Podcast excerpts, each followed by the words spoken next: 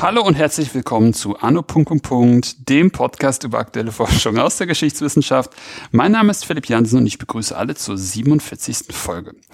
Die Witterung der Sowjetunion unterteilte die Möglichkeiten militärischen Handelns in Sommer- und Winteroffensiven.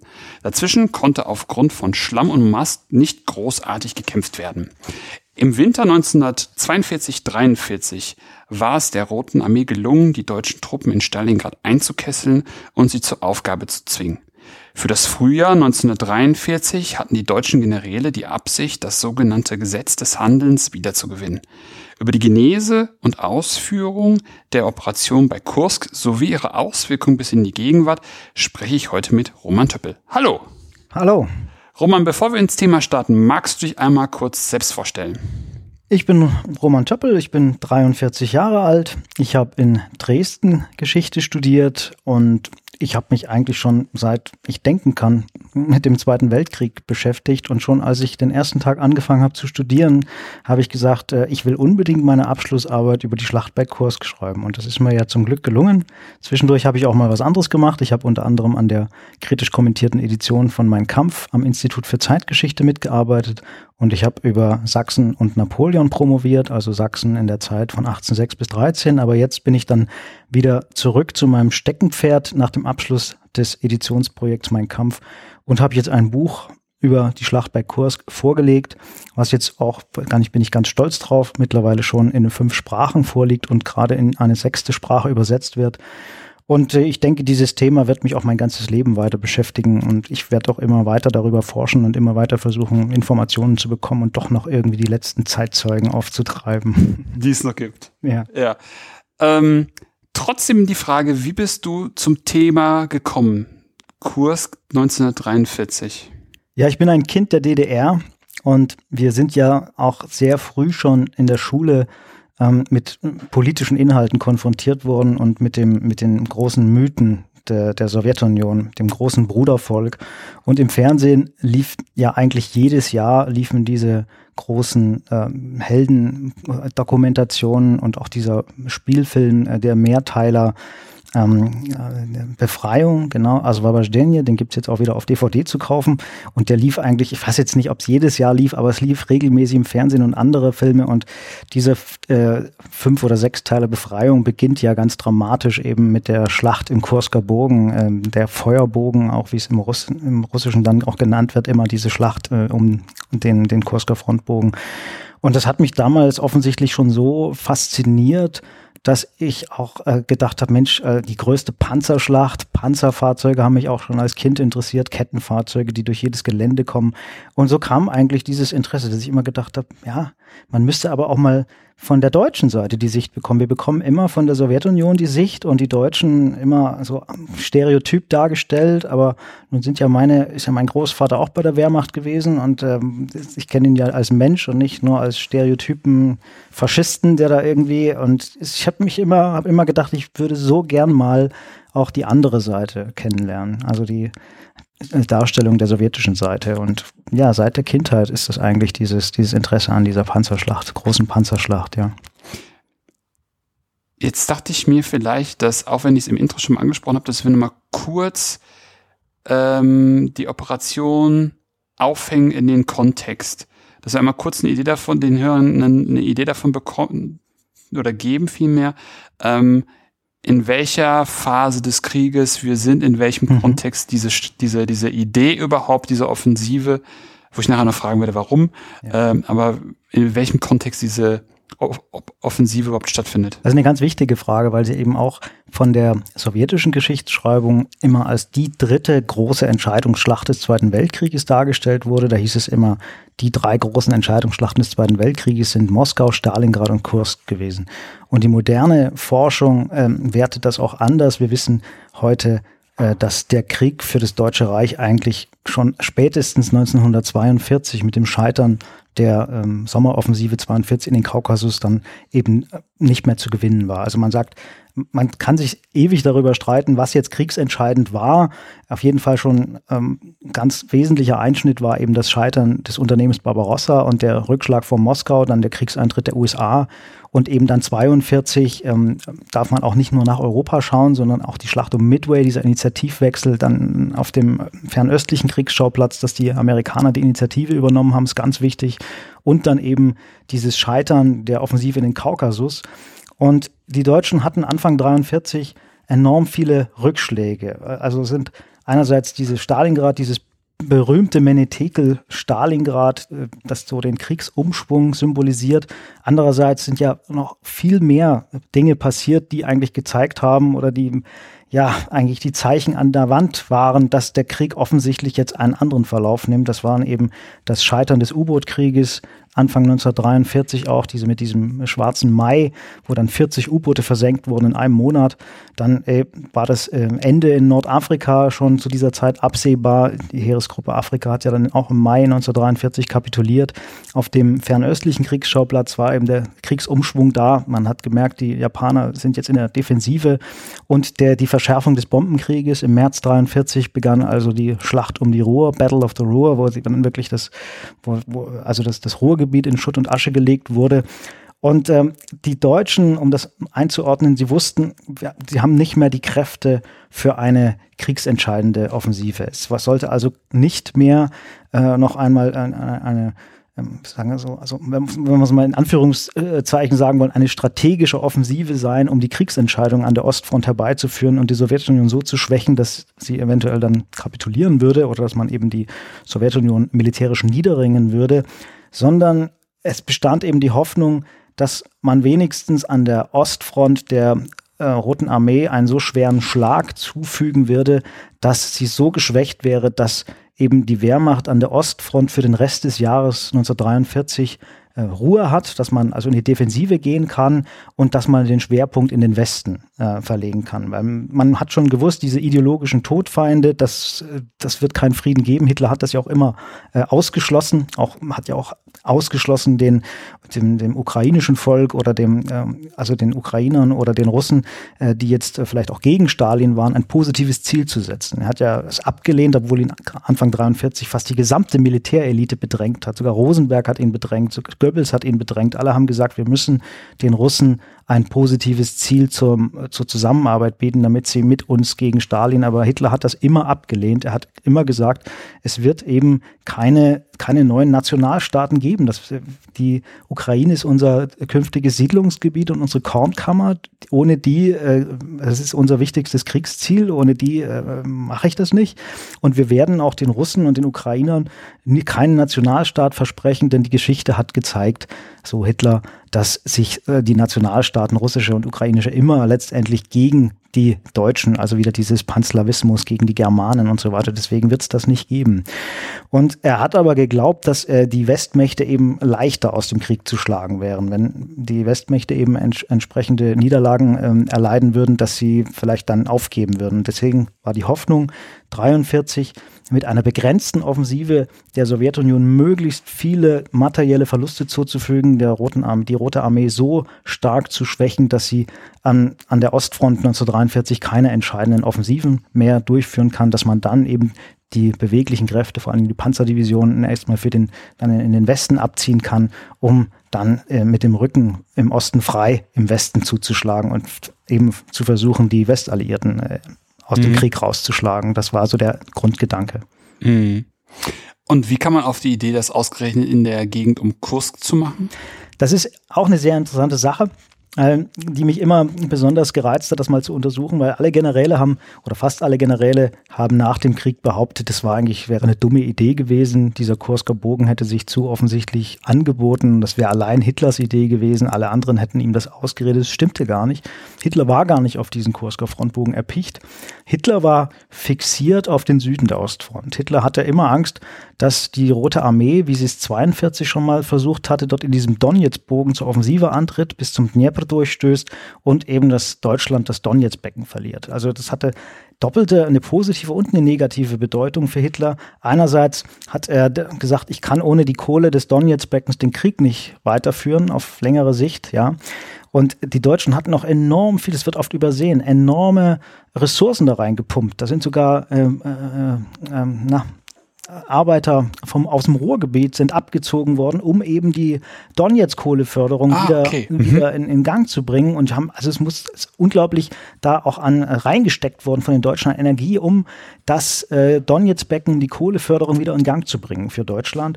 Und andererseits hat Hitler auch gemeint, selbst wenn wir es nicht mehr haben, aber solange es die Sowjets auch nicht haben, das war auch eine Überschätzung. Also die haben auch geglaubt, dass das Donetsk-Becken auch für die Sowjets eine ganz entscheidende Bedeutung hatte. Es war aber gar nicht das wichtigste Kohlezentrum. Sie hatten noch im Ural äh, viel größere Kohlezentren, aber Hitler hat das eben im positiven Sinne jetzt mal wertneutral gesagt. Für die deutsche Wirtschaft hat er gesagt, wir brauchen das Donetsk-Becken, ich kann das nicht aufgeben.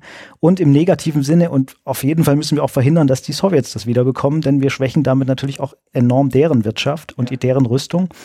Und das war seit, das war für ihn der neuralgische Punkt. Er hat immer befürchtet, dass äh, die Rote Armee eben nochmal gegen das Donetsbecken zu einer Offensive antritt und eben, eben dass, dass, dass äh, die Wehrmacht das Donetsbecken verliert. Aber die Generäle haben dann gesagt, mein Führer, das ist keine gute Idee, das bietet sich nicht so gut an. Wir können vor allen Dingen dort nicht viele sowjetische Kräfte fassen. Denn es ging ja 43 um das strategische Ziel, die Rote Armee entscheidend zu schwächen. Und da haben die Generäle gesagt, der einzige Punkt, wo wir wirklich die Rote Armee entscheidend schwächen können, ist dieser Kursker Frontbogen. Denn hier zieht die Rote Armee gerade riesige Offensivkräfte zusammen war ja auch von der Roten Armee geplant. Das ähm, gab es ja auch lange auf sowjetischer Seite den Streit. Wollen wir nicht als erstes zur Offensive antreten? Aus diesem Kursker Frontbogen heraus bietet sich ja an, dort als Offensivbasis.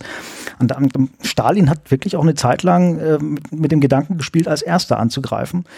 Und ähm, das konnte ihm aber dann Zhukov ausreden und hat gesagt, wir warten jetzt erstmal, wir bauen da ein riesiges Verteidigungssystem. Die Deutschen werden hier angreifen, die werden uns versuchen zu vernichten und dann werden wir sie praktisch im Gegenschlag zerstören. Und die Generäle waren es wirklich, die Hitler gesagt, ähm, ähm, also mein Führer, das ist keine gute Idee mit dem Donetsk-Becken, da können wir nicht so viele sowjetische Kräfte fassen, das ist eigentlich sinnlose Energie, die wir da äh, verwenden, stecken in so eine Offensive, sondern der Kursker Bogen, dort versammelt die Rote Armee gerade riesige Offensivkräfte. Wenn wir die zerschlagen, dann können wir es wirklich schaffen, die, die Rote Armee entscheidend zu schwächen. Und da hat Hitler letztendlich nachgegeben, also so richtig überzeugt ist er bis zum Ende nicht davon gewesen. Es war wirklich, er ist nicht richtig warm geworden mit dieser Offensive gegen den Kursker Frontbogen, weil für ihn immer das Donetsk-Becken. Äh, er hat immer das Donetsk-Becken im Auge gehabt und gesagt, na, was ist, wenn die, wenn die Rote Armee dort angreift? Ja, dann muss ich ja die Offensive bei Kursk abbrechen und so. Aber er hat sich letztendlich den, den, seinen Beratern gebeugt und hat gesagt, gut, dann greifen wir eben bei Kursk an und versuchen der Roten Armee dort den entscheidenden Schlag für 1943 zu versetzen. Was ja eigentlich auch ein ganz sp spannender Konflikt eben ist. Ne? Auf der einen Seite die rein militärische Denke der Militärs, ja. ganz klar. Ja. Auf der anderen Seite die von Hitler, die neben militärischem Denken auch dieses politisch-wirtschaftliche Denken hat. Genau. Also das wird auch oft übersehen, wenn man das so untersucht, dass die Militärs auch rein im Operativen gedacht haben. Ja, immer nur auf die Operation an der Ostfront, was wäre das günstigste, eben Manstein auch mit seinen berühmten Vorschlägen, dass man doch da bestimmte Gebiete räumen sollte und dafür dann im Gegenschlag. Aber ich hatte ja schon gesagt, äh, man hatte ja die Deutschen hatten ja enorm dort investiert, um das wieder ins Laufen zu bringen, dieses Donetsk-Gebiet. Und da hat ja Hitler mal so eine suffisante Bemerkung gemacht. Ja, wenn ich den Mann schon operieren lasse, der räumt mir erstmal das ganze Donetsk-Gebiet. Ja, und wie ich dann das deutsche Volk ernähren soll mit dem Weizen oder die ganze Ukraine. Und wir brauchen ja den Weizen, wir brauchen die Kohle. Darüber macht er sich keine Gedanken. Und Manstein hat das in seinem Tagebuch äh, auch interessanterweise so kommentiert. Er hat gesagt, jedes Mal, wenn ich mit dem Führer über operative Fragen spreche, wechselt er dann das Thema und geht auf wirtschaftliche oder strategische Fragen. Da kann ich natürlich nicht mitreden, ja. Aber wie gesagt, es ist auch ein interessanter Punkt, dieses, dieses, diese Sicht, die jahrzehntelang von den Generälen verbreitet wurde. Dieser Hitler ist dumm gewesen, weil er wirklich keine Ahnung von Operationen hätte. Man hätte das und das machen sollen.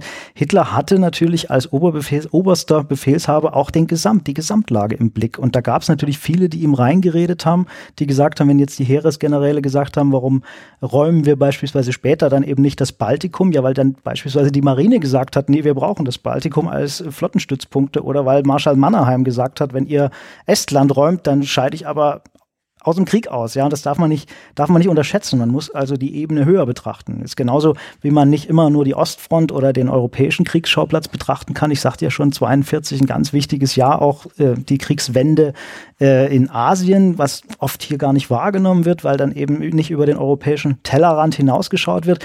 Genauso wie man eben den gesamten globalen Konflikt im Auge haben muss, muss man eben auch die strategischen Probleme ähm, im Blick behalten, die Hitler hatte. Und das haben eben viele Generäle nicht gehabt. Jetzt haben wir schon über die Ideen gesprochen, warum jetzt gerade Kurs so interessant ist. Aber wir haben noch nicht ganz genau darüber gesprochen, wie das überhaupt aussah. Wir haben vorhin über Kursker Bogen gesprochen, aber dass wir nochmal kurz beschreiben, wie die ganze, wie überhaupt die Frontsituation aussah, weswegen das so spannend war. Ja, also dieser Kursker Frontbogen, der, das war so eine Ausbuchtung, jemand hat mal geschrieben, in der Größe Bayerns, also äh, vielleicht 150 Kilometer in der, in der Breite und, und, und, und äh, von der Länge nochmal 200 Kilometer, also eine, eine Frontausbuchtung um die Stadt Kursk. Die Stadt Kursk so in der Mitte äh, noch in sowjetischer Hand und dann so die Eckpfeiler unten Kharkov im Süden und oben im, im Zentrum dieses, dieser Auswölbung im Norden die Stadt Ariol oder Orel, wie die Deutschen immer gesagt haben. Stadt heißt eigentlich Ariol. Und ähm, dort, das war natürlich, bot sich auch für die Rote Armee als hervorragendes Sprungbrett an. Ja, es war wirklich ein, ein riesiger Frontvorsprung, wo man Massentruppen rein konzentrieren konnte. Und von dort aus ähm, hab, haben sich der Roten Armee gleich verschiedene Angriffsrichtungen angeboten. Also sie hat von dort aus gar nicht so weit bis zum Dnieper über Poltava. Sie hätt, konnten von dort aus auch äh, auf Kharkov äh, vorstoßen. Sie hätten das mit einer ja, geschickten Operation auch schaffen können, die Deutschen im Areolbogen abzuschneiden. Also es war eigentlich ein optimaler Frontbalkon, könnte man sagen, der eben auch dann riesige Truppenmassen ähm, ja, beherbergt hat. Allerdings kommt jetzt wieder der Punkt dazu, dass ähm, was auch oft übersehen wird, dass bei Hitlers Einschätzungen und Fehleinschätzungen auch eine Rolle spielt, dass die, dass die eigene Feindaufklärung meistens, also sehr oft versagt hat. Also die Abteilung Fremde Heere Ost hat nicht erkannt, was äh, die Rote Armee noch für gewaltige Reserven hat. Also sie haben wirklich geglaubt, wenn wir alle Verbände zerschlagen, die die Rote Armee in diesem Kursker Frontbogen hat, dann sind die so geschwächt, dass die 43 nichts mehr auf die Beine stellen können. Aber das waren, das waren enorme Truppen, aber die hatten viel mehr. Und das, das meiste ist der, ist der Abteilung Fremde Heere Ost verborgen geblieben. Hm. Auch spannend, der Punkt. Es gibt sehr, sehr viele spannende Punkte bei dieser Offensive, weil es eben jahrzehntelang die Leute auch, ich weiß nicht warum, die Archive sind ja, also die Akten sind ja eigentlich seit den 60er Jahren wieder da. Ähm, und trotzdem haben so viele Historiker einfach den Gang ins Archiv gescheut und haben lieber eben immer bei den, in den Memoiren abgeschrieben. Und dann kommt natürlich immer oder fast immer das gleiche Bild raus. Hitler sei auf diesen Kursker Frontbogen fixiert gewesen, auf diesen Zangenangriff. Alle Generäle hätten ihm das versucht auszureden, aber in seiner Dummheit hätte er daran darauf beharrt. Und es wäre natürlich genauso ausgegangen, wie alle Generäle gesagt haben, das ist natürlich überhaupt nicht der Fall mhm. ihn eher die Generäle am Anfang überredet haben, dort anzugreifen. Dass es dann anders wurde, ähm, dass dann selbst viele Generäle am, letztendlich skeptisch geworden sind, weil der Angriff so lange herausgeschoben wurde, das ist eine andere Frage. Ja. Genau, darauf wollte ich nämlich jetzt sozusagen kommen. Du hattest es gerade schon irgendwie angedeutet, aber können wir vielleicht gerne mal, jetzt wäre jetzt mal eine Frage, die ich noch mal ein bisschen detaillierter äh, stellen wollen würde, sozusagen, was die Idee Deu also deutscherseits war ähm, in dieser Operation um Kursk ähm, und dass wir irgendwie versuchen, so ein bisschen immer auch die russische Perspektive jetzt beim Meandern, bis es dann losgeht, weil du ja, gerade schon gesagt hast, ja. verzögert sich, im Blick zu behaben, was sozusagen die auch gemacht haben. Also was war so die, die, die Idee deutscher Generäle, mhm. da vorzugehen?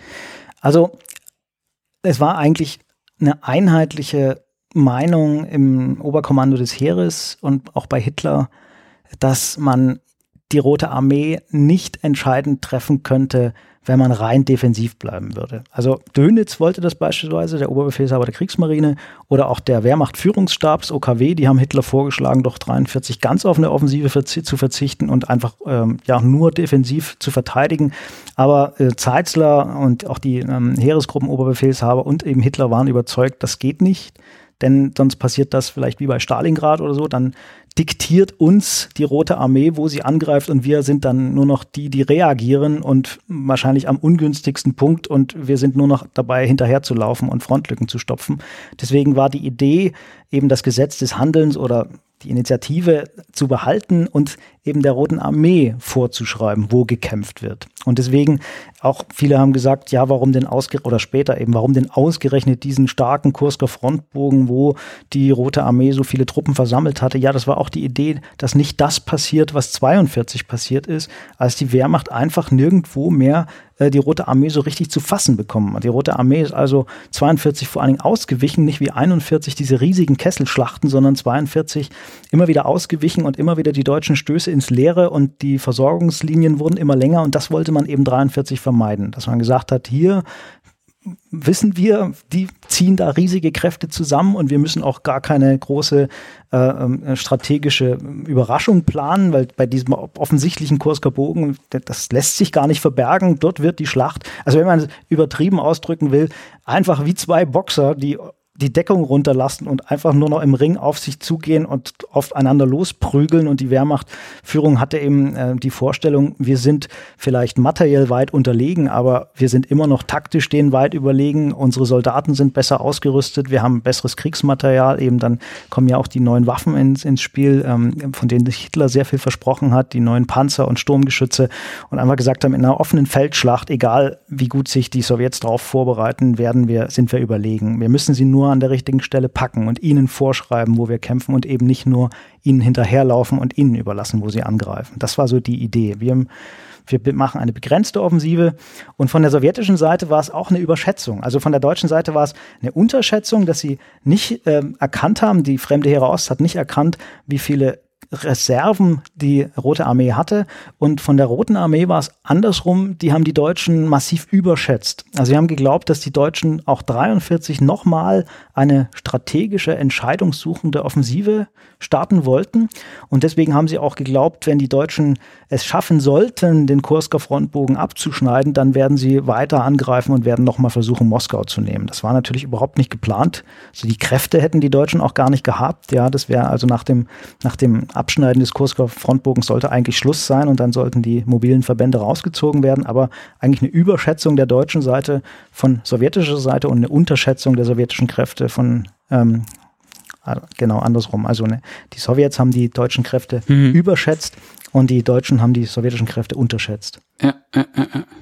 Und die Idee war dann deutscherseits diesen Bogen, diesen Frontbalkon abzuschneiden genau. mit diesen Panzerkräften, um die dann rauszuziehen. Genau, weil dann hat man auch eine enorme Frontverkürzung und mhm. dann kann man natürlich, braucht man viel weniger Divisionen zum Halten und dann braucht man auch diese ganzen Panzerdivisionen nicht mehr zum Halten. Das sind dann, kann dann die Infanterie machen. Mhm. Und dann braucht man vielleicht nur noch einige wenige Panzerdivisionen an der Ostfront äh, als Feuerwehren, wenn es mal brennt, dass man die da hinschickt. Aber man braucht nicht mehr diese gewaltige Panzerkonzentration, sondern die wird frei eben, um im, auf dem westlichen Kriegsschauplatz eingesetzt zu werden. Das war so die Idee. Also es sollte wirklich nur eine begrenzte Offensive sein. Mhm.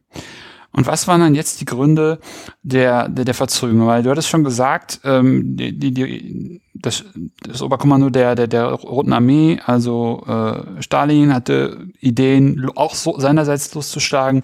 Seine Generäle haben ihm wiederum geraten, ruhig Blut, genau. wir bauen das hier aus und ziehen noch mehr Kräfte rein genau. und ziehen noch mehr Kräfte, vor allem auch ins Hinterland, um äh, sozusagen erstmal abzuwarten, was kommt und sozusagen unsererseits alle Trümpfe in der Hand zu haben. Genau. Also es gab nicht nur diese gewaltige Truppenkonzentration auf sowjetischer Seite, sondern die haben auch einen, ein riesiges äh, Stellungssystem ausgebaut. Die haben wirklich den Kursker Bogen zu einer wahren Festung ausgebaut. Also ich, ich habe die Zahlen jetzt nicht mehr im Kopf, aber ich glaube, die haben anderthalb Millionen Minen allein schon verlegt und äh, Minen waren auch für die Deutschen ein großes Problem. Die meisten deutschen Panzer sind auch durch Minen ausgefallen und äh, Stacheldraht und was sie da alles, also das kann man in sowjetischen Quellen immer wieder nachlesen, was sie da an unglaublichen, ja, Minen und, und Material und, und verbaut haben, ja, und hunderttausende Kilometer äh, äh, ja, Gräben oder tausende Kilometer Laufgräben und Schützengräben und Verbindungsgräben, also ein irrer Aufwand, den die betrieben haben und haben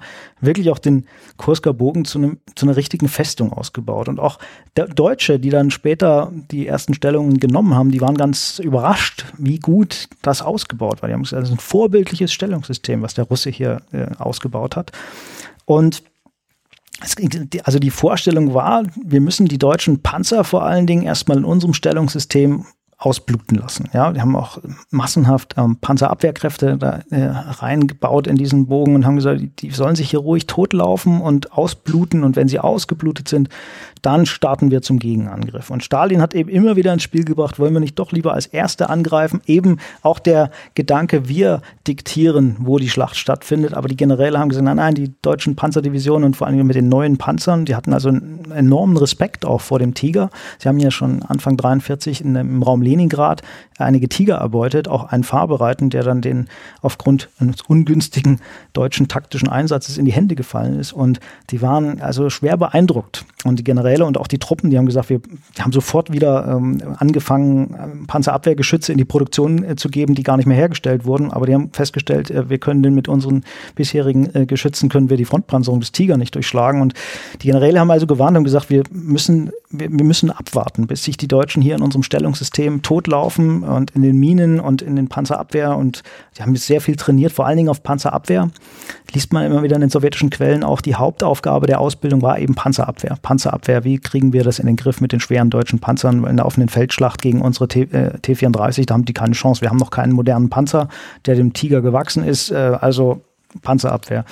Und die haben sich letztendlich durchgesetzt. Also sie haben Stalin wirklich so weit beruhigt und haben gesagt, also ganz ruhig, ja, die kommen schon, die kommen schon.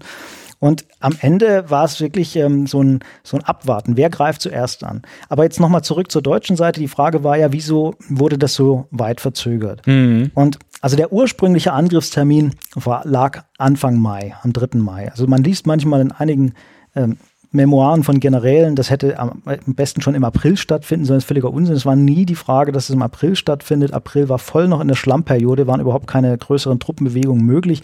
Hitler hat als ersten möglichen Angriffstermin den 3. Mai gegeben. Und da haben die Generäle protestiert und haben gesagt, äh, das ist zu früh. Wir brauchen mindestens bis zum 10. Mai, um Truppen zusammen zu, äh, um die Truppen zu bekommen. Und Hitler hat aber gesagt, nein, ich will am 3. Mai angreifen. Und das hatte, jetzt wird es hoffentlich nicht zu kompliziert, aber das hatte einen strategischen Hintergrund. Denn es war klar, Ende April, Afrika wird nicht mehr lange halten. Mhm. Also der Brückenkopf in Tunis war kurz vorm Zusammenbrechen. Ja. Und Hitler hat geglaubt, er hat also die Sowjets unterschätzt, aber die Westalliierten überschätzt. Und Hitler auch natürlich nicht er allein, sondern seine militärischen Berater, die auch für die fremde Heere West und was es da alles gab, die haben ihm dahingehend beraten, dass sie gesagt haben, die Amerikaner und Briten sind so stark im Mittelmeer, wenn sie den Brückenkopf Tunis ausgeräumt haben und uns dort besiegt haben, werden sie sofort anschließend landen in Italien oder und und oder auf dem Balkan. Entweder also beides gleich machen. So stark hat man, hat, hat man auf deutscher Seite damals die Westalliierten eingeschätzt, dass sie sagen, es ist durchaus möglich, dass sie direkt nach der Eliminierung unseres Brückenkopfes in Tunis dort in Italien landen und gleich noch auf dem Balkan landen. Ja, da hat Hitler gesagt, also wenn wir jetzt im Osten angreifen, dann muss das so schnell gehen, bevor in Nordafrika Ende ist. Denn wenn die landen in Italien und auf dem Balkan, dann brauche ich die Truppen. Denn es darf nicht passieren, dass wir dann eben zu spät kommen, dass unsere Offensive im Osten losgeht und dann ist es in Afrika zu Ende und die landen dann gleich und wir haben keine beweglichen Reserven. Ja. Und die Generäle haben aber gesagt, das, das, wir kriegen das nicht so schnell hin. Wir brauchen mindestens bis zum 10. Mai, um überhaupt die ganzen Truppen zusammenzuziehen. Und jetzt kommt ein anderer Punkt, da hat sich Hitler aber nicht breitschlagen lassen. Er hat dann nur gesagt, gut, ich gebe euch zwei Tage. Ich gebe euch zwei Tage. Ihr, am fünften, aber spätestens am fünften muss es losgehen, ja. Und jetzt kommt etwas äh, ins Spiel, eben was entscheidend ist. Jetzt kommt einer seiner Lieblingsgeneräle, war äh, Generaloberst Model.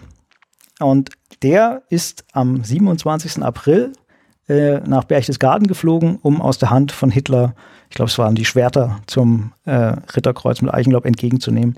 Und er sollte ja die neunte Armee führen, die von Norden aus nach Kursk vorgestoßen ist. Und er sollte bei dieser Gelegenheit Hitler eben vortragen, wie er sich den Vorstoß seiner Armee vorstellt.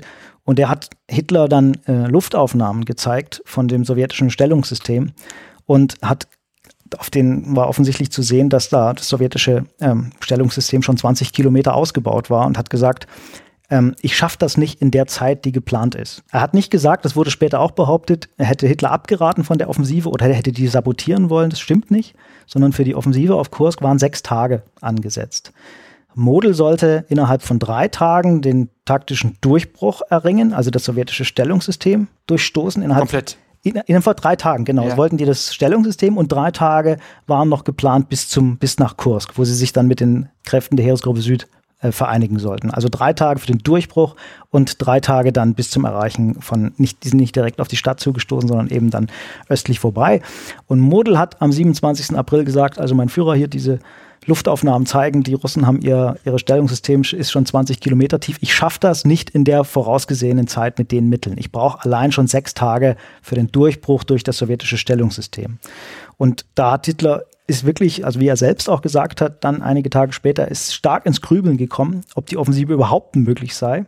Und dann hat ihm aber Model gesagt, das ist möglich, ich kann das schaffen, aber eben nicht in der Zeit, es sei denn, ich bekomme mehr Ausrüstung. Und da hat ihm Hitler dann zugesagt, okay, also wenn ich Ihnen jetzt äh, auch mehr Sturmgeschütze, Tigerpanzer und so weiter gebe, trauen Sie sich das dann zu, dass Sie es in drei Tagen, ja, dann hat er gesagt, ja, wenn ich also mehr Ausrüstung, Artillerie, es ging ja nicht immer nur um Tigerpanzer oder so, es ging ja um Sturmgeschütze, die neuen Panzerjäger Ferdinand und äh, Artillerie, hat er gesagt, wenn ich da deutlich mehr Material bekomme, dann ist das zu machen.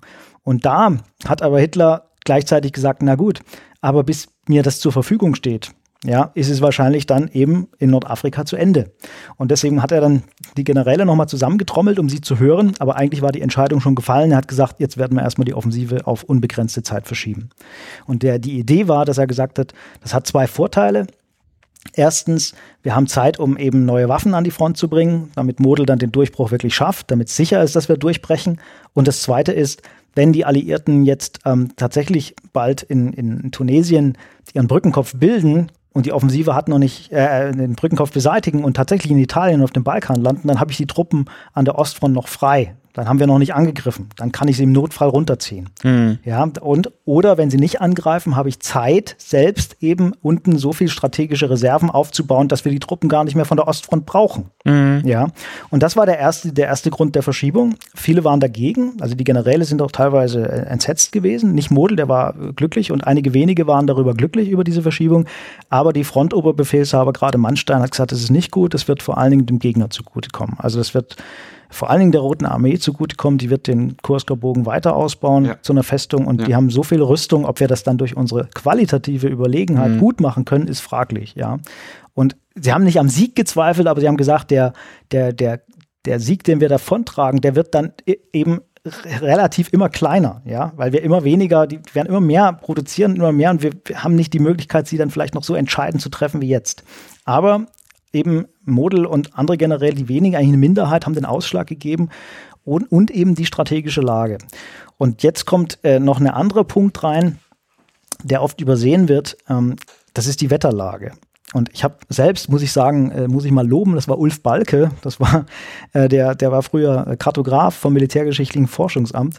Mit dem habe ich mich mehrfach unterhalten, ist eigentlich Luftwaffenexperte. Und er hat mich immer wieder, wenn ich mich mit ihm unterhalten habe, hat er mich darauf hingewiesen, die Leute übersehen immer, welche, welche entscheidende Wirkung das Wetter gespielt hat, gerade bei Operationen an der Ostfront, ja. Und da hat er, ich hatte das immer im Ohr, er hat da wie, wie da so in die Wunde den Finger immer reingelegt, guckt auf das Wetter. Und es ist tatsächlich so gewesen, dass die Deutschen im Mai hätten gar nicht angreifen können. Denn es hat im Abschnitt der Heeresgruppe Mitte, also bei Model, hat es die ganze zweite Maihälfte Dauer geregnet. Die Straßen waren, mussten gesperrt werden. Es war nur noch eine Schlammwüste.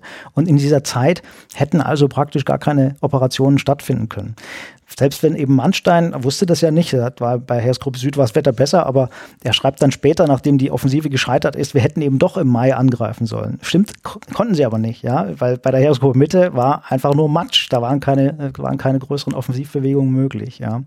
Und dann hat eben Hitler, wie gesagt, ähm, das erstmal auf unbegrenzte Zeit verschoben und hat dann gesagt, gut, vielleicht bis Juni. Mhm. Und dann kommt ein Punkt, dass er an, selbst an dem Punkt war, wo er dann ins Zweifeln gekommen ist, eben auch, weil Mannstein und diese Generäle gewarnt haben, gesagt, mein Führer, das wir werden zwar stärker, aber der Russe wird unverhältnismäßig stärker, also mhm. deutlich mhm. noch stärker mhm. als wir.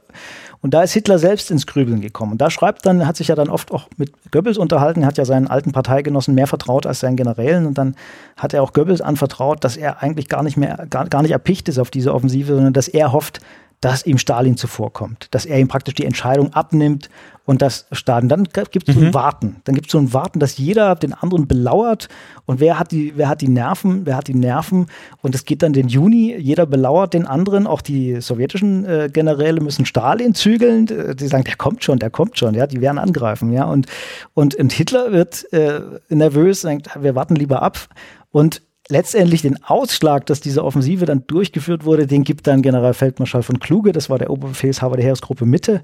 Der hat dann Ende Juni äh, eine Lagebeurteilung geschickt und hat gesagt, also bei dem, egal wie die Lage jetzt aussieht, der, die einzige Möglichkeit, die einzige sinnvolle Möglichkeit für eine Sommeroffensive ist, dass wir wirklich als Erste losschlagen und zwar so schnell wie möglich. Und das hat dann den Ausschlag gegeben, dass Hitler gesagt hat, gut, jetzt, dann ziehen wir es jetzt durch und springen jetzt ins kalte Wasser. Ja, und dann hat er den Befehl gegeben, eben am 5. Juli diese Offensive durchzuführen. Juli. 5. Juli, ja, so lange hat sich das hingezogen. Und derzeit hat äh, die Rote Armee bzw. die russischen Soldaten oder sowjetischen Soldaten immer weiter diesen riesigen genau, genau. Festungsbereich aus verschiedenen Festungsgürteln ausgebaut. Genau, sind dann insgesamt sechs, sechs Gürtel gewesen. Einer ein siebter Gürtel lag nicht innerhalb des Kursker Bogens. Also es sind eigentlich sieben Gürtel gewesen, aber eben weil die äh, Sowjets geglaubt haben, dass die Deutschen, wenn sie Kursk abschneiden würden, mhm. Worst-Case-Szenario, ähm, mhm. würden es schaffen, den Kursgebogen mhm. abzuknipsen, dass sie dann weiter auf Moskau stoßen würden. Und deshalb haben die nochmal außerhalb des Kursgebogens noch einen siebten Verteidigungsgürtel für den Fall, dass die Deutschen halt aus dem Bogen aus raus angreifen würden. Aber dieser Bogen war dann eben gar nicht betroffen von dem Angriff, aber innerhalb des Kursker Bogens waren es sechs Verteidigungsgürtel und dann nochmal so die Verteidigungsanlagen um die Stadt Kursk selbst. Und äh, die ersten drei waren besonders stark ausgebaut. Also die waren, das war wirklich eine Festung. Ja, das war ähm, optimal eigentlich ausgebaut. Und ähm, das war, kam natürlich auch der Roten Armee zugute, denn ähm, es gibt Untersuchungen von sowjetischer Seite, ob denn zu der Zeit, ähm, wenn, wenn die Deutschen im Mai angegriffen hätten, ob es dann ob sie es dann geschafft hätten, kann man bezweifeln. Aber tatsächlich war der, der, der Verteidigungsgürtel natürlich im Mai noch keineswegs so ausgebaut wie dann Anfang Juli. Ja. Im Juni sah es dann schon anders aus. Im Juni war er weitgehend fertig. Das hätte keinen großen Unterschied mehr gemacht. Ja. Aber also auf jeden Fall, die haben die Zeit bestens genutzt und eben diese strategischen Reserven aufgebaut. Das war vielleicht wichtiger als das Verteidigungssystem. Das waren, dass die ja eine ganze Reservefront hatten, also eine ganze Heeresgruppe praktisch. Die haben, Rote Armee hat ja von Fronten gesprochen, deren Heeresgruppen hießen Fronten, Südwestfront, Varonjescher Front und so weiter. Die haben eine, eine eigene Reservefront für den Gegenangriff bereitgestellt. Und gesagt, selbst wenn die Deutschen unsere Truppen da im, im Kursker Bogen weitgehend äh, ja, also sagen wir mal, so reduzieren, dass die dann keine Angriffskraft mehr haben, dass die schon in der Verteidigung aufgerieben werden, hatten die immer noch eine ganze Reservefront, die dann zum Gegenangriff bereitstand. Und die ist der äh, deutschen äh, Fremde Heereabteilung Fremde Heere Ost weitgehend entgangen sogar, ja. Faszinierend. Und dann kommt es dann wirklich am 5. Juli zum ja. Startschuss. Genau. Und beide Flüge im Süden Mahnstein, im Norden Model ja. versuchen dann diese, diese Zangenbewegung. Genau, also es, es ist eine klassische Zangenbewegung, so diesen Bogen abzuschneiden. Ursprünglich sollte noch ein Angriff auch frontal in den Bogen erfolgen. Das hat man dann aber gelassen. Das sollten eigentlich nur Fesselungsangriffe sein, aber dann hat man festgestellt, die Deutschen sind so schwach, die haben schon ihre ganzen Kräfte für diese beiden Angriffszangenflügel ähm, äh, äh, gebraucht, dass selbst, die haben befürchtet, wenn sie an der Front des Kurskobogens angreifen, dass sie dann vielleicht sogar zurückgeworfen werden, denn haben sie gesagt, also ihr bleibt mal schön in der Verteidigung, bis sich abzeichnet, dass die Sowjets versuchen, dann den Bogen zu räumen, weil sie der Umklammerung entgehen wollen. Und dann beginnt wirklich dieses, was ich vor uns mit einem Boxer verglichen habe, der einfach die Deckung runternimmt und dass man nur noch auf sich einprügelt, ja, und guckt, äh, wer ist stärker. Und ähm, ja, es ist tatsächlich, ich habe mein Buch nicht aus PR-Gründen so genannt, sondern es ist tatsächlich die größte Schlacht des Zweiten Weltkriegs hat das eingeleitet, weil es hat noch nie und glaube ich auch nie wieder auf so, so einem relativ begrenzten Raum dermaßen Truppenkonzentration gegeben wie eben in diesem Kursker Bogen. Ja, und diese Schlacht, die Deutschen ähm, haben das nicht so als die große Kursker Schlacht bezeichnet. Es ist eine sowjetische Bezeichnung, weil sie eben, klar, ich sage immer, der Sieger darf auch bestimmen, wie die Schlacht heißt. Und äh, für die sowjetische Seite, sie definiert eben diese Schlacht äh, als 50-Tage-Schlacht. Das ist die erste Phase, der deutsche Angriff die äh, auf sowjetischer Seite und jetzt russische Seite heißt das, das ist die Verteidigungsphase, also wo die Rote Armee in der Verteidigung ist und den deutschen Angriff abfängt. Und dann gibt's die beiden großen Gegenoffensiven eben bei Areol und dann bei Kharkov. Und die, das Ende der großen Kursker Schlacht, eben auch durch die Rote Armee definiert, ist dann die Wiedereroberung der Stadt Kharkov am 23. August 1943. Und das sind genau 50 Tage, hat diese Schlacht äh, gedauert. Und äh, es ist ein, ein riesiges Schlachten eigentlich gewesen, ja. Und erstaunlicherweise für die Wehrmacht viel weniger, gerade in der Angriffsphase. Also man liest auch in den Memoiren und das wird ja immer wieder von russischen Historikerkollegen heute noch genüsslich zitiert. Die sagen immer, die deutschen Revisionisten, das ist, es ist ja alles gar nicht so, wie die sagen, dass die Deutschen gar nicht so hohe Verluste gehabt haben. Man kann das ja schon bei, bei, bei, bei Guderian nachlesen. Der hat gesagt, ja, durch das Unternehmen Zitadelle sind unsere Panzerdivisionen ausgeblutet oder bei Melentin, ja, weiß geblutet und so weiter. Das stimmt aber nicht.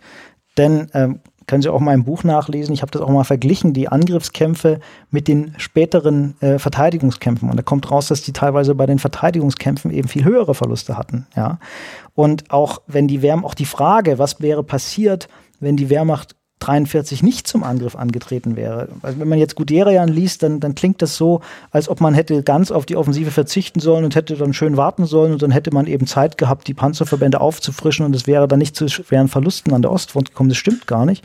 Denn wenn die Wehrmacht nicht angegriffen hätte, hätte Stalin auf jeden Fall irgendwann das Startsignal gegeben und dann wären die, dann wären die Verluste der Wehrmacht mindestens genauso hoch, wenn nicht sogar noch größer gewesen. Wie gesagt, weil dann hätte die Rote Armee das Gesetz des Handelns diktiert und die Deutschen wären dann nur noch hinterhergelaufen. Also man kann das gut vergleichen, auch beispielsweise mit dem Donetsk-Becken, was Hitler für Hitler ja immer der neuralgische Punkt war. Dort haben ja dann die Sowjets als Erste angegriffen und die Deutschen waren in der Verteidigung, da waren die Verluste wirklich höher als beim Unternehmen Zitadelle auch, ja, beim eigenen Angriff. Mhm. Aber jetzt sozusagen sind wir beim Startschuss von Zitadelle.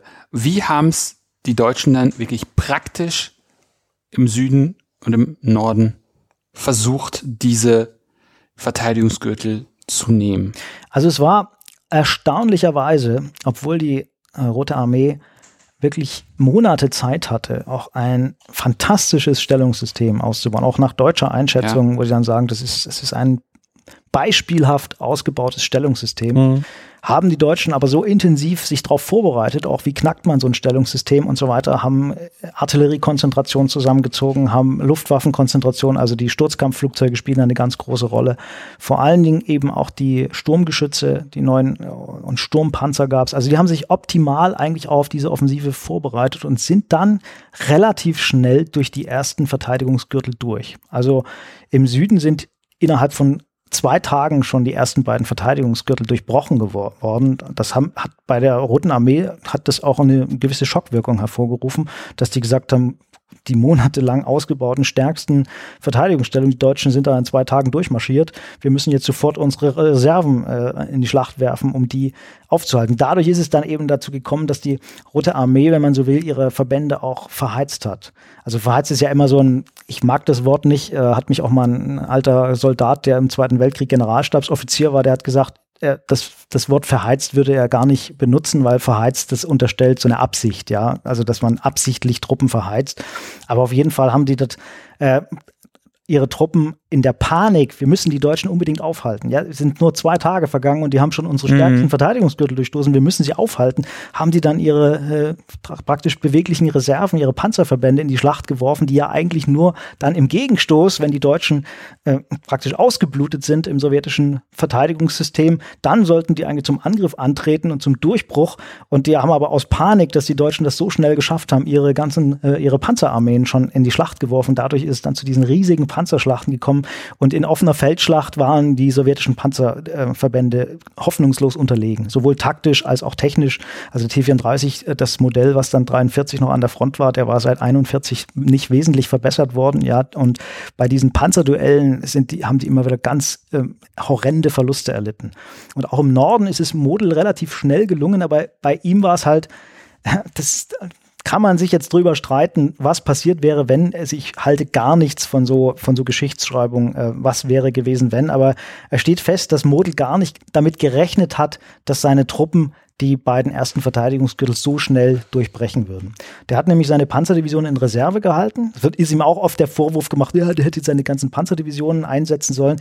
Ist Unsinn. Also der hat, die haben schon alles in was an Durchbruchswaffen da war, haben die schon in den Durchbruch gesetzt. Nur mittlere Panzerkompanien, also was so die Panzerverbände haben, die sind halt keine Durchbruchswaffen. Die werden eben dann eingesetzt, wenn der Durchbruch errungen ist, um dann operativ wie in Frankreich dann durchzustoßen. Und die haben schon was da war an Sturmgeschützen, Sturmpanzern, diesen Ferdinand Jagdpanzern, also eigentlich als Sturmgeschütz damals noch bezeichnet. Das haben sie schon alles in die Schlacht geworfen und haben auch innerhalb kurzer Zeit die ersten beiden sowjetischen Verteidigungsgürtel durchstoßen. Und da ist aber jetzt Models Konzept ist jetzt mit dem praktisch Erfolg der Division kollidiert, denn die waren durch, aber Model hatte diese Reserven noch nicht ran. Der hat, der hat nicht damit gerechnet, dass die am zweiten Tag schon die beiden stärksten Verteidigungsgürtel durchstoßen haben und hat dann gesagt, jetzt aber schnell die Reserven ran und da mussten die praktisch anhalten und da haben viele gesagt, hätten wir doch, hätten wir doch, hätten wir doch Reserven gehabt. Die Frage wird sich nie klären lassen. Was wäre gewesen, wenn sofort Reserven zur Verfügung gestanden hätten? Hätte man dann vielleicht die Rote Armee auf dem linken Fuß erwischt? Ich glaube es nicht, dass es viel geändert hätte, weil, wie gesagt, es waren zwei Verteidigungsgürtel durchstoßen, es waren noch vier, ja, was auch die Deutschen unterschätzt haben. Aber auf jeden Fall, der Anfangserfolg war für beide Seiten überraschend. Ja, sowohl für die, äh, für die Deutschen, weil, wie gesagt, die hatten, Model hatte nicht damit gerechnet.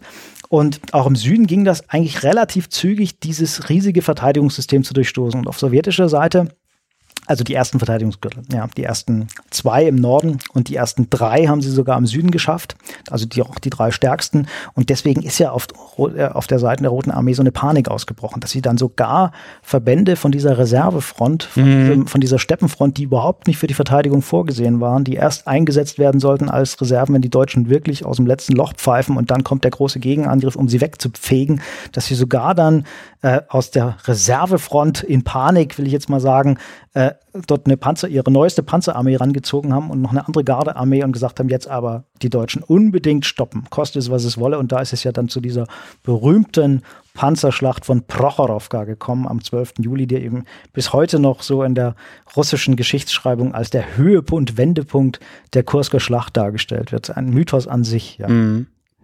Obwohl ich das Ganze ja einfach total spannend finde. Das ist so, so, so wie, wie, so, wie so ein militärischer Konflikt so in Reinkultur funktionieren. Dieses Planen, dann kommt man in, dann, dann rollt man diesen Angriff aus, wird dann einerseits selber irgendwie äh, überrumpelt durch den Erfolg. Ja. Äh, der Gegner wird überrumpelt auch wiederum durch den Erfolg, wirkt hektisch, die anderen werden hektisch, die anderen, also diese Friktion finde also sozusagen, das ist ein wunderbares Beispiel eigentlich für Friktion. Ja, ja. Dann kommt zu Prochorowka. Genau. Also es ist ein bisschen, im Süden ist, ist ich habe es jetzt natürlich alles sehr vereinfacht und verkürzt, im Süden gibt es auch Friktionen, also die, das sind ja drei Panzerkorps gewesen und das eine kommt schneller voran, das andere hängt hinterher und deswegen müssen die immer auf die anderen warten. Und dann das, das, das rechts, das, ähm, das dritte Panzerkorps, was eigentlich den Flankenschutz bilden sollte und was mhm. praktisch die sowjetischen Verbände abfangen sollte, die versuchen, den Deutschen in die Flanke zu fahren, das ist gar nicht richtig vorangekommen und musste deshalb immer weiter nach, nach praktisch nach Osten ausholen, da war Manstein gar nicht glücklich drüber, ja, aber dann eben am 10., 11. Juli haben, hat's das äh, zweite SS Panzerkorps, das war von Anfang an klar, dass die eben im, im Zentrum angreifen. SS, das SS Panzerkorps galt spätestens seit der Wiedereroberung von Kharkov Anfang 43 eben als die Elite und die haben auch von Anfang an in der Planung die entscheidende Rolle gespielt, schon in der ersten Planung für Zitadelle im, im im April äh, 43 hieß es also, das SS-Panzerkorps wird da den Schwerpunkt bilden im Süden und die haben es tatsächlich geschafft, dann ähm, am 11. Juli den dritten Verteidigungsgürtel zu durchbrechen, denn äh, ja, sowjetischen Armeeverteidigungsgürtel, den dritten, und standen dann eben vor dieser Ortschaft Prochorowka. Prochorowka ist eigentlich jetzt gar nicht bedeutend. Ja, es hat auch nicht diese äh, Bedeutung gehabt jetzt als Ortschaft, die, die oftmals zugesprochen wird. Aber es war eben einfach ein, ein Punkt, wo, das, wo die Geländeverhältnisse günstiger wurden. Ja, deswegen war schon von der, in der ersten Planung war klar, wir stoßen nicht direkt hoch, direkt ganz gerade nach Norden über Abayan oder Oboyan auf der Karte geschrieben, aber Abayan, das ist nämlich auch etwas, was russische Historiker noch immer behaupten. Die sagen, die Deutschen wollten eigentlich erst ganz gerade von Süden nach Norden vorstoßen. Das stimmt gar nicht. Das Gelände ist, da muss man sich nochmal auf der Karte angucken. Das Gelände ist völlig ungünstig da für einen Panzervorstoß, sondern die haben von Anfang an gesagt, wir stoßen über das Gebiet von Prochorowka, weil dort das Gelände günstig ist für einen Durchstoß, also die Flüsse der Psjol dort äh, nicht im Weg ist und der Höhenrücken von Prochorowka ist optimal. Wenn wir dorthin kommen, dann können wir, äh, haben wir ein gutes, äh, gute Voraussetzung, um weiter gut operieren zu können. Deswegen spielt Prochorowka in der deutschen Planung eigentlich eine Rolle nicht als Ort, aber als Punkt, wo man sagt, das ist eine guter, für die Operation ein guter Anhaltspunkt. Deswegen war von Anfang an geplant, auch dorthin vorzustoßen und das ist, und auch, aber auch ursprünglich viel schneller. Also die, im, im Süden ähm, hat man die, die, das SS-Panzerkorps, muss man sagen. Das SS-Panzerkorps war überoptimistisch. Ich habe Unterlagen von denen gesehen, die haben wirklich geglaubt, die können schon am ersten Tag bis Prochorowka vorstoßen. Also wie sie auf die Idee gekommen sind, am ersten Tag bis zum dritten Verteidigungsgürtel durch. Das war überoptimistisch von denen. Aber sie haben es immerhin geschafft. Dann am 11. Juli standen sie vor Prochorowka. Und jetzt kommt eben das, was sie nicht wussten. Und das wollen auch russische Historiker-Kollegen bis heute nicht wahrhaben. Die sagen immer, das haben die Deutschen gewusst, die haben sich da vorbereitet, die haben sich da eingegraben, die haben das gewusst, dass die, dass die Rote Armee da zum Gegenangriff antritt. Nein, die haben das nicht gewusst, sondern der Abteilung Fremde Heere Ost ist wirklich diese äh, diese, diese Reservearmee entgangen, äh, diese, diese Reserveheeresgruppe, die Steppenfront.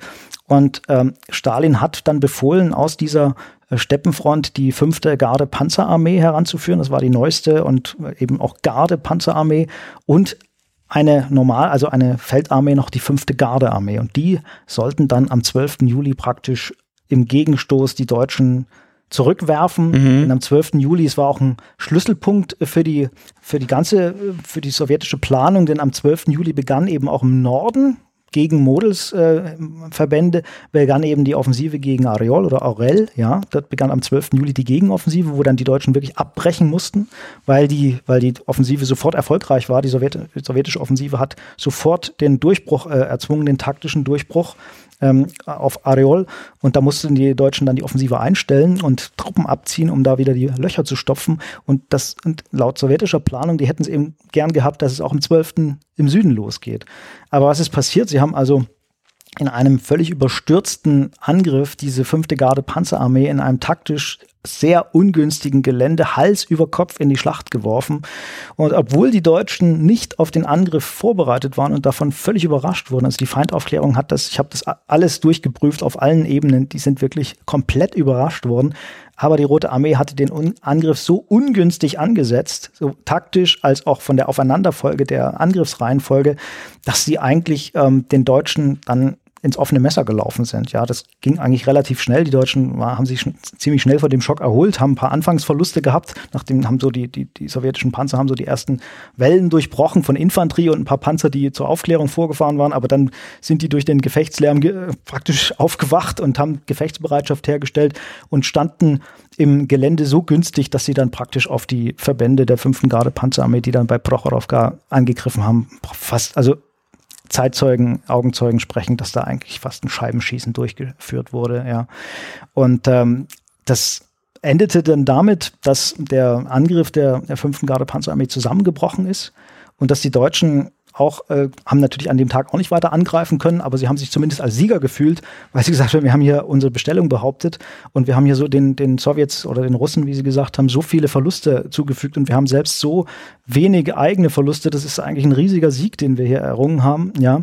Und damit habe ich mich auch sehr intensiv auseinandergesetzt, weil eben auf heute, äh, heute noch auf russischer Seite immer wieder behauptet wird, bei Prochorowka hätten die Deutschen 300 Panzer verloren und äh, so viel hatten die Deutschen einsatzbereite Panzer gar nicht mehr am 12. Juli und äh, die, die Verluste sind also so erstaunlich gering auf deutscher Seite, die Panzerverluste, dass bis heute das kaum ein russischer Historiker glauben will, ja.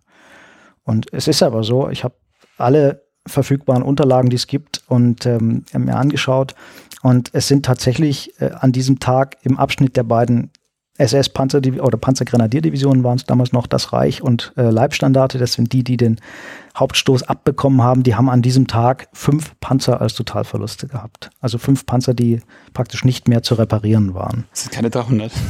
keine 300. Und äh, dann noch 17 Schützenpanzerwagen, kann man jetzt dazu zählen, kann sein, dass sie die dazu gezählt haben, ja.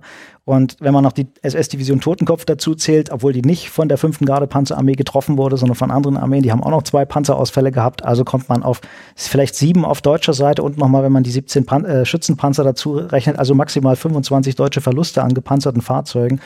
Und äh, die fünfte Garde Panzerarmee hat an diesem Tag allein schon laut ihren eigenen Angaben 196 ähm, Panzer als Totalverluste gehabt, ohne zusätzliche Panzerfahrzeuge und so weiter. Und die, die ähm, abgeschossenen Fahrzeuge, die Zahl der abgeschossenen Fahrzeuge war natürlich viel höher. Aber später haben, hat eben die Rote Armee wieder zahlreiche Fahrzeuge geborgen und repariert, aber sind immer noch, also fast 200 Panzer gewesen, allein im Abschnitt der beiden Divisionen das Reich und Leibstandarte, die nicht mehr repariert werden konnten. Ausgebrannt, explodiert, nicht mehr reparaturfähig, unwiederbringliche Verluste, wie die Sowjets das bezeichnet haben. Also man hat in diesem Abschnitt, der auch in den sowjetischen Filmen so immer ganz dramatisch in Szene gesetzt wurde, auf diesem wenige Quadratkilometer großen Abschnitt, hat man also diese, diese Panzerschlacht von vielleicht wo insgesamt auch nicht 1500, wie es auf sowjetischer Seite dann immer hieß, aber ungefähr 800 Panzer sind an diesem Tag schon ungefähr aufeinander äh, geprallt, deutsche und sowjetische. Und die Deutschen haben wirklich äh, fünf Panzerkampfwagen als Totalverlust gehabt und äh, ja, die Rote Armee fast 200. Und das ist so, das passte natürlich nicht in das Bild.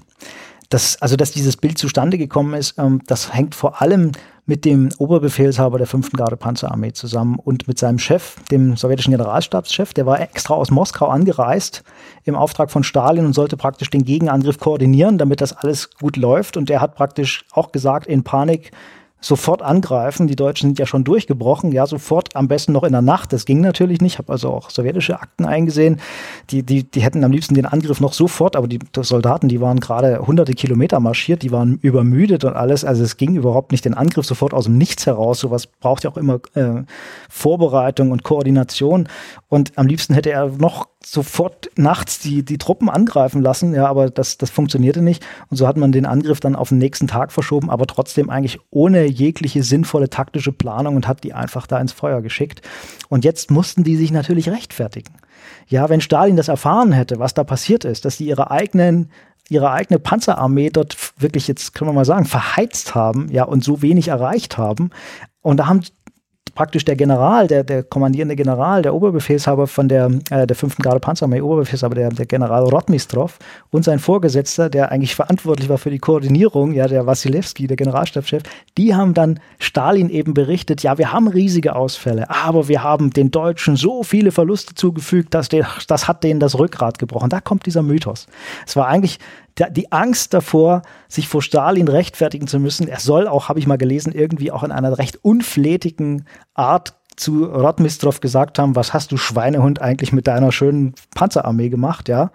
Und die haben praktisch Rotmistrov und Wasilewski haben diesen diesen Mythos als als als ja, als Ausrede. Es ging, also Rotmistrov soll auch mal gesagt haben, es ging um seinen Kopf. Ja, und Stalin hat ja nicht, äh, nicht gefackelt, auch mal Oberbefehlshaber, die versagt haben, nicht nur abzusetzen, sondern hat ja auch etliche hinrichten lassen. Und es, und es ging um seinen Kopf. Und, und, da hat er gesagt, ja, wir haben zwar diese riesigen Verluste, aber wir haben dafür den Deutschen so schwere Verluste zugefügt. Wir haben also, ich weiß nicht, was der für Zahlen genannt hat. Ich glaube, bei ihm waren es sogar noch 400 deutsche Panzer vernichtet. Und das war der entscheidende Sieg und der Wendepunkt des Kursker Bogens. Und dieser Mythos hält sich eben bis heute, wie man jetzt zum Jahrestag wieder gemerkt hat. Und der ist einfach nicht aus den Köpfen rauszubekommen. Und da kann man den äh, auch den russischen Kollegen noch so viele Akten vorlegen, dann kommt eben die Ausrede, ja, die deutschen Akten sind alle gefälscht. Ja. Also man, es ist bei jeder Verschwörungstheorie so, ob das jetzt eine antisemitische Verschwörungstheorie ist oder die Erde ist eine Scheibe oder was ist. Es ist bei jeder Verschwörungstheorie, Leute, die an Verschwörungstheorien glauben, die lassen sich durch kein Argument und wenn es noch so gut ist und wenn man es noch so gut belegen kann, die finden immer ein Gegenargument und äh, da kann man, man kommt nicht dagegen an, ja gegen Verschwörungstheorien. Schlecht, ja. Zeit des Postfaktischen. Ja.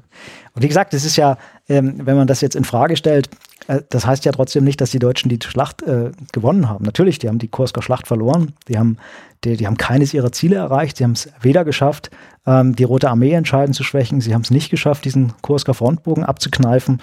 Sie haben es eben nicht geschafft, an der Ostfront eben 43 eine Atempause zu bekommen oder eben äh, Truppen rauszuziehen für andere Kriegsschauplätze. Es ist eigentlich, sind alle Ziele, die sich die Deutschen gesteckt hatten. Es ging übrigens auch äh, um Arbeitskräfte. Das war das erste Mal, dass ich sowas gelesen habe, dass wirklich in den Operationsbefehlen drin stand, es sollen so viele Kriegsgefangene wie möglich gemacht werden, denn äh, die deutsche Wirtschaft braucht Arbeitskräfte. Also die hätten gern wieder solche Kesselschlachten wie 41 geschlagen, wo dann teilweise 650.000 Rotarmisten in Gefangenschaft geraten sind, weil sie die schon als Arbeitskräfte eingeplant haben. Also die Deutschen haben keines ihrer Ziele umsetzen können. Hitler hat dann zwar gesagt, als er die Offensive abgebrochen hat und Manstein sauer war, ja, wir haben schon erreicht, was wir wollten. Wir haben die Rote Armee so schwer äh, angeschlagen, jetzt ist mhm. egal, mhm. wir haben eigentlich erreicht, aber das hat er mehr gesagt, um seine Generäle zu beruhigen. Aber eigentlich, es lässt sich natürlich nicht leugnen, dass äh, die Deutschen diese Schlacht verloren haben und dass dort auch mit dieser Schlacht endgültig klar wurde, dieser Krieg ist eigentlich militärisch an der Ostfront nicht mehr zu gewinnen. Und das ist der Knackpunkt. Also wenn man, wenn die, wenn die, wenn die sowjetische Geschichtsschreibung oder dann auch die russische postkommunistische gesagt hat, äh, Kursk war eine Entscheidungsschlacht, äh, es war keine militärische Entscheidungsschlacht. Der Krieg war vorher entschieden. Ja, es ist, war die Deutschen konnten eigentlich militärisch nicht mehr an der Ostfront unter diesen Bedingungen gewinnen. Ich, äh, wenn sie, also mit einem Zwei-Fronten-Krieg. Aber die Kursker Schlacht hat das dann eben auch der deutschen Öffentlichkeit klar gemacht. Denn das merkt man auch diesen Stimmungsumschwung. Ich habe das auch in meinem Buch bisschen geschildert, nachdem sie Anfang 1943 nochmal die Front stabilisieren konnten. Es war ja auch erstmal ein Riesenschock, Stalingrad und dann diese sowjetische Gegenoffensive praktisch auch fast ins Nichts.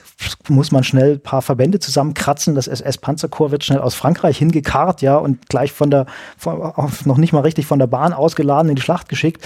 Und Manstein schafft es ja dann Anfang 43 nicht nur die Front zu stabilisieren, sondern eben im Gegenstoß sogar die Stadt Kharkov zurückzuerobern. Und da gibt es so ein Aufatmen nochmal auch in der deutschen Öffentlichkeit. Das kann man auch in den Stimmungsberichten lesen, wo sie sagen, ja, wir sind eben doch, wir sind eben doch unschlagbar. Und im Sommer werden wir es den Russen dann schon zeigen. Dann kommt unsere Zeit Zeit wieder und also der Krieg ist noch nicht verloren. Ja.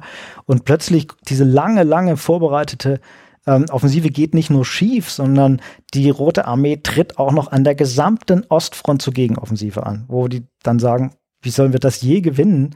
Wo, wo, wo nehmen die Russen da diese ganzen Kräfte her? Wo, ja, wie soll das ausgehen? Wo dann eigentlich allen klar wird und auch wo dann in den Stimmungsberichten berichtet wird, selbst Soldaten, die eben vor der Sommeroffensive noch aus dem äh, aus in Heimaturlaub gekommen sind, gesagt haben, wir werden das Kind schon schaukeln, ihr werdet sehen, im Sommer greifen wir wieder an, dann machen wir die Russen fertig und geben denen den Gnadenstoß und den Fangsto Fangschuss oder so. Das heißt dann, also die kommen auch mit einer ganz anderen Stimmung von der Front zurück und auch die Briefe von der Front, da hat sich die Stimmung total gewandelt. Und das ist eigentlich der Knackpunkt der Schlacht um Kursk.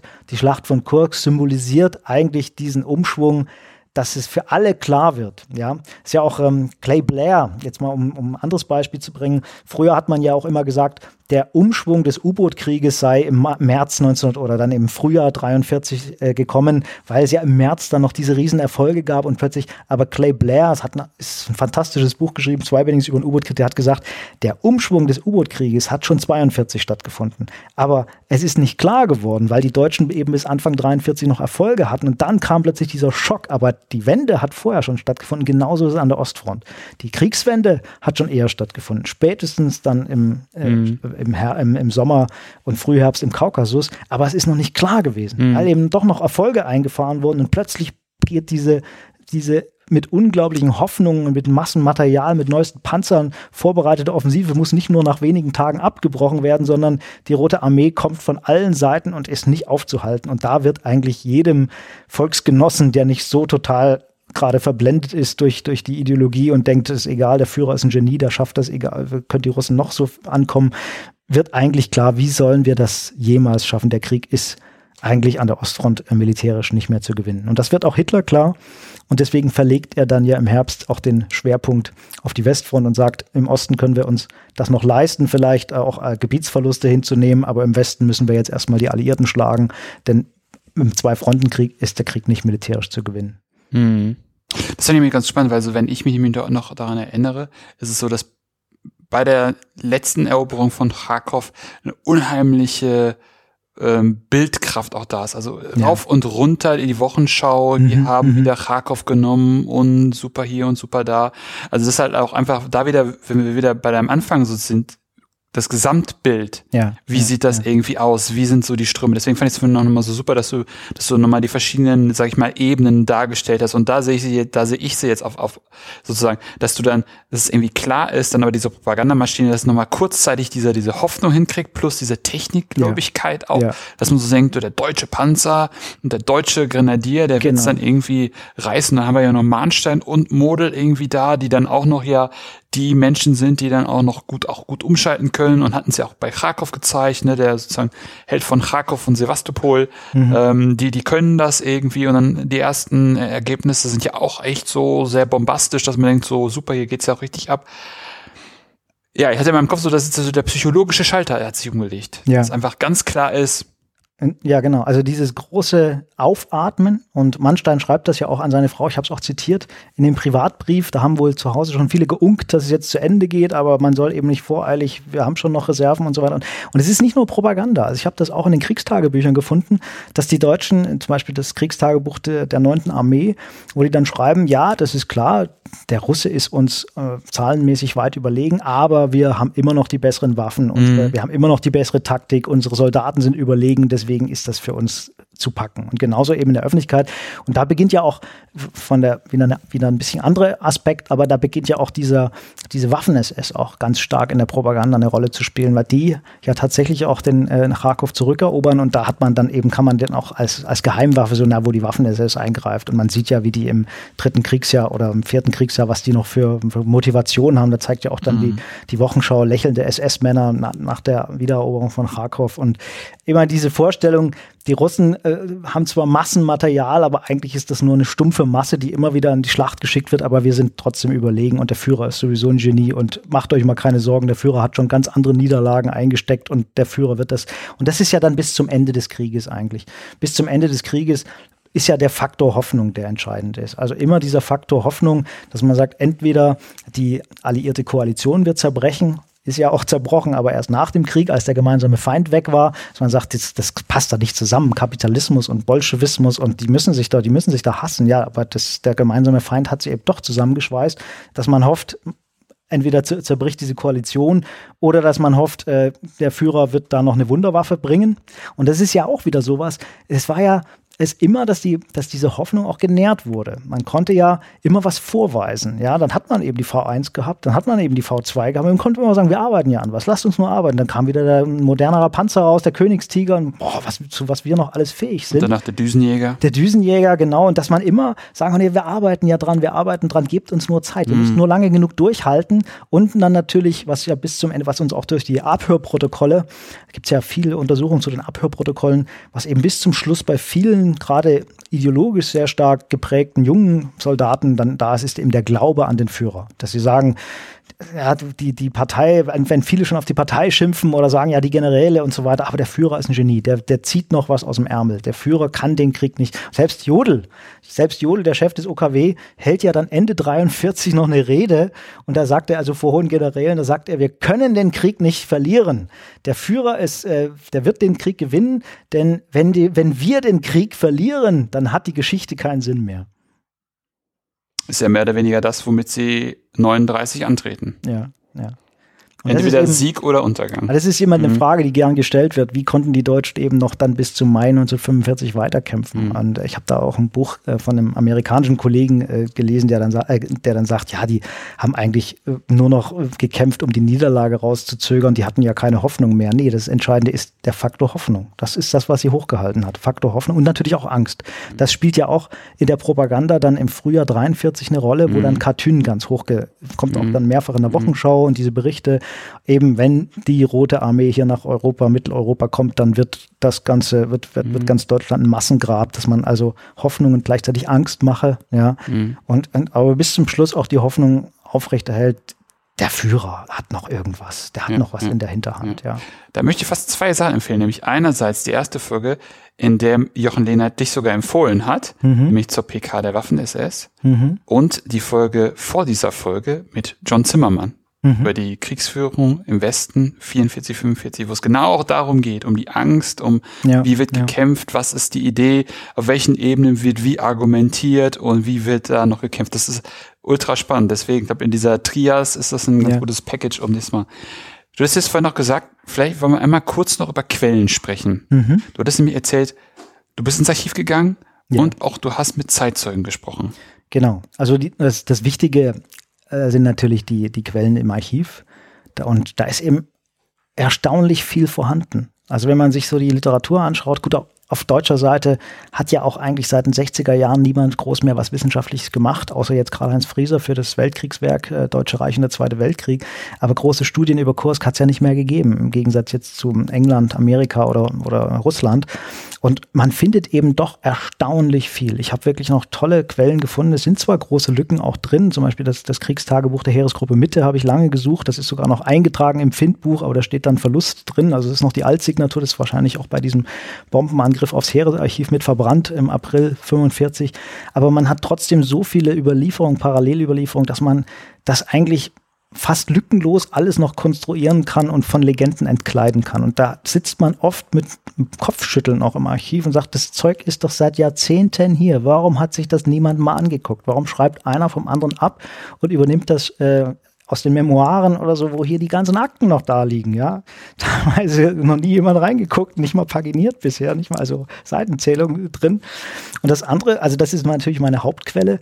Und äh, diese Zeitzeugen, da, wie gesagt, das ist, ähm, da habe ich unterschiedliche Erfahrungen gemacht.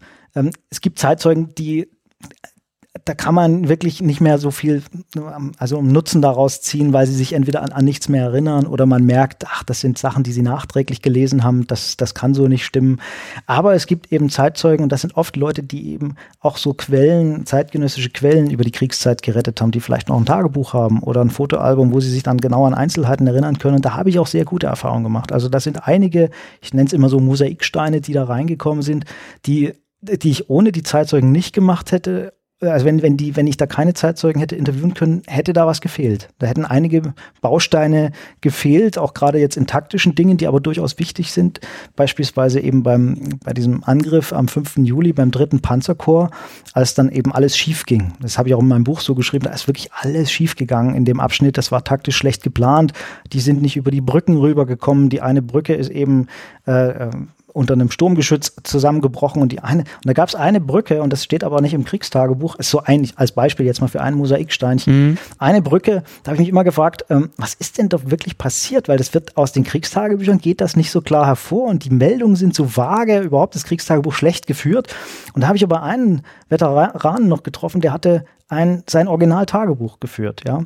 Und in diesem Originaltagebuch steht es eben drin, da ist ein Tiger, der ist über eine Brücke gefahren, die nicht das Gewicht äh, eines Tigers tragen konnte, aber da die Brücke für die Tiger noch nicht fertig war und die Grenadiere schon angegriffen hatten, die kämpften schon auf der anderen Seite des Donetsk und die Panzer kamen nicht rüber, weil die eben gewartet haben, bis die 50-Tonnen-Brücke fertig ist. Und da hat dieser eine Tiger-Kommandant, der wusste das alles noch, äh, der, ich habe ihn dann angerufen, dass er mir das nochmal bestätigt und ich habe es mir dreimal erzählen lassen, der wusste das immer sofort, hat gesagt, ja, das war der Feldwebel Krakow, der ist da über die Brücke, die viel zu schwach war, das war nur für, für, die, für die leichteren und mittleren Panzer gedacht, der hat da versucht, mit seinem Tiger drüber zu gefahren und ist zusammengebrochen. Und da hat er gesagt, es hätte einen Riesenskandal gegeben und der wäre vors Kriegsgericht gekommen, aber der, der Kommandeur hat dann gesagt, ach, das, das lassen wir mal, das vertuscht man so ungefähr, ja, und deswegen findet man das auch nicht im Kriegstagebuch. Aber in seinem Privattagebuch steht da was drin und er hat mir die Geschichte mehrfach erzählt. Das sind so, so Puzzlesteine, ja, oder eben auch andere Dinge, wo man, ähm, wo, wo Kleinigkeiten so,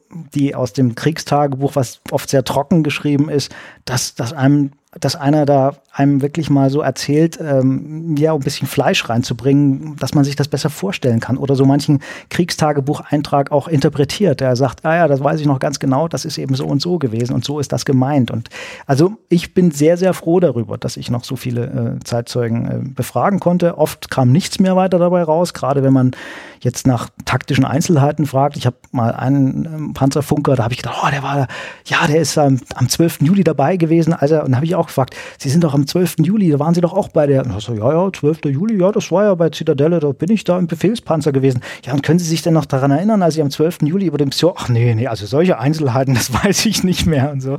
Also das, das kommt auch vor, dass man dann große Erwartungen hat und dann ist man richtig enttäuscht, weil die Zeitzeugen sich irgendwie an nichts mehr weiter erinnern, dafür an was ganz anderes, ja.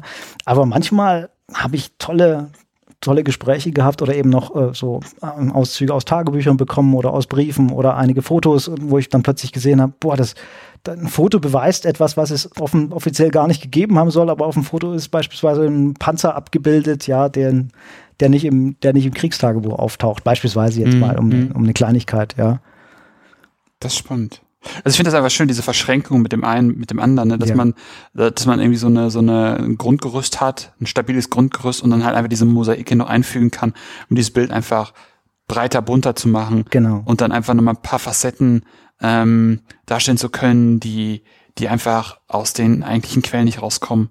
Also sozusagen einfach eine Bereicherung als irgendwie eine, eine Verschleierung oder ja, irgendwelche ja. Legendenbildung. Das, das ist ja auch eine, das ist auch der Punkt. Also mein Credo ist eben immer, man soll auf alle Quellen zurückgreifen, weil alle Quellen, auch was ich in den letzten Jahren immer, immer, immer stärker auch gemerkt habe, ohne Karten, ohne gute Karten ist man aufgeschmissen. Also Karten, wer Operationsgeschichte macht, äh, ohne Karten kann man gar nichts anfangen. Und eben auch Fotos sind auch oft ganz wichtig, weil man dann doch sieht, aha, so sah das aus oder dann haben die doch hier, das haben die dann doch geschafft, diese Brücke zu bauen oder so. Oder war das doch schon kaputt? Oder eben auch äh, Berichte, die nachträglich geschrieben wurden. Ich habe einiges rausbekommen, auch noch gerade bei der vierten Panzerdivision.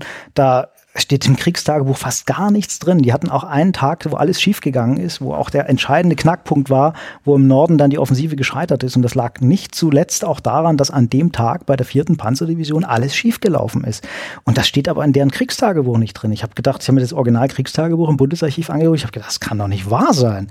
Da steht irgendwie nur so eine Bemerkung, ja, ist ja alles wunderbar gelaufen. Ich gratuliere der Division zu, ihren heutigen, zu den heutigen Erfolgen. Und wenn man dann aber die nachträglich geschriebenen Berichte liest, dann liest man eben wirklich, was da alles schiefgelaufen. Und dann muss man eben die Puzzleteile zusammen. Also man darf sich nicht nur auf Akten verlassen.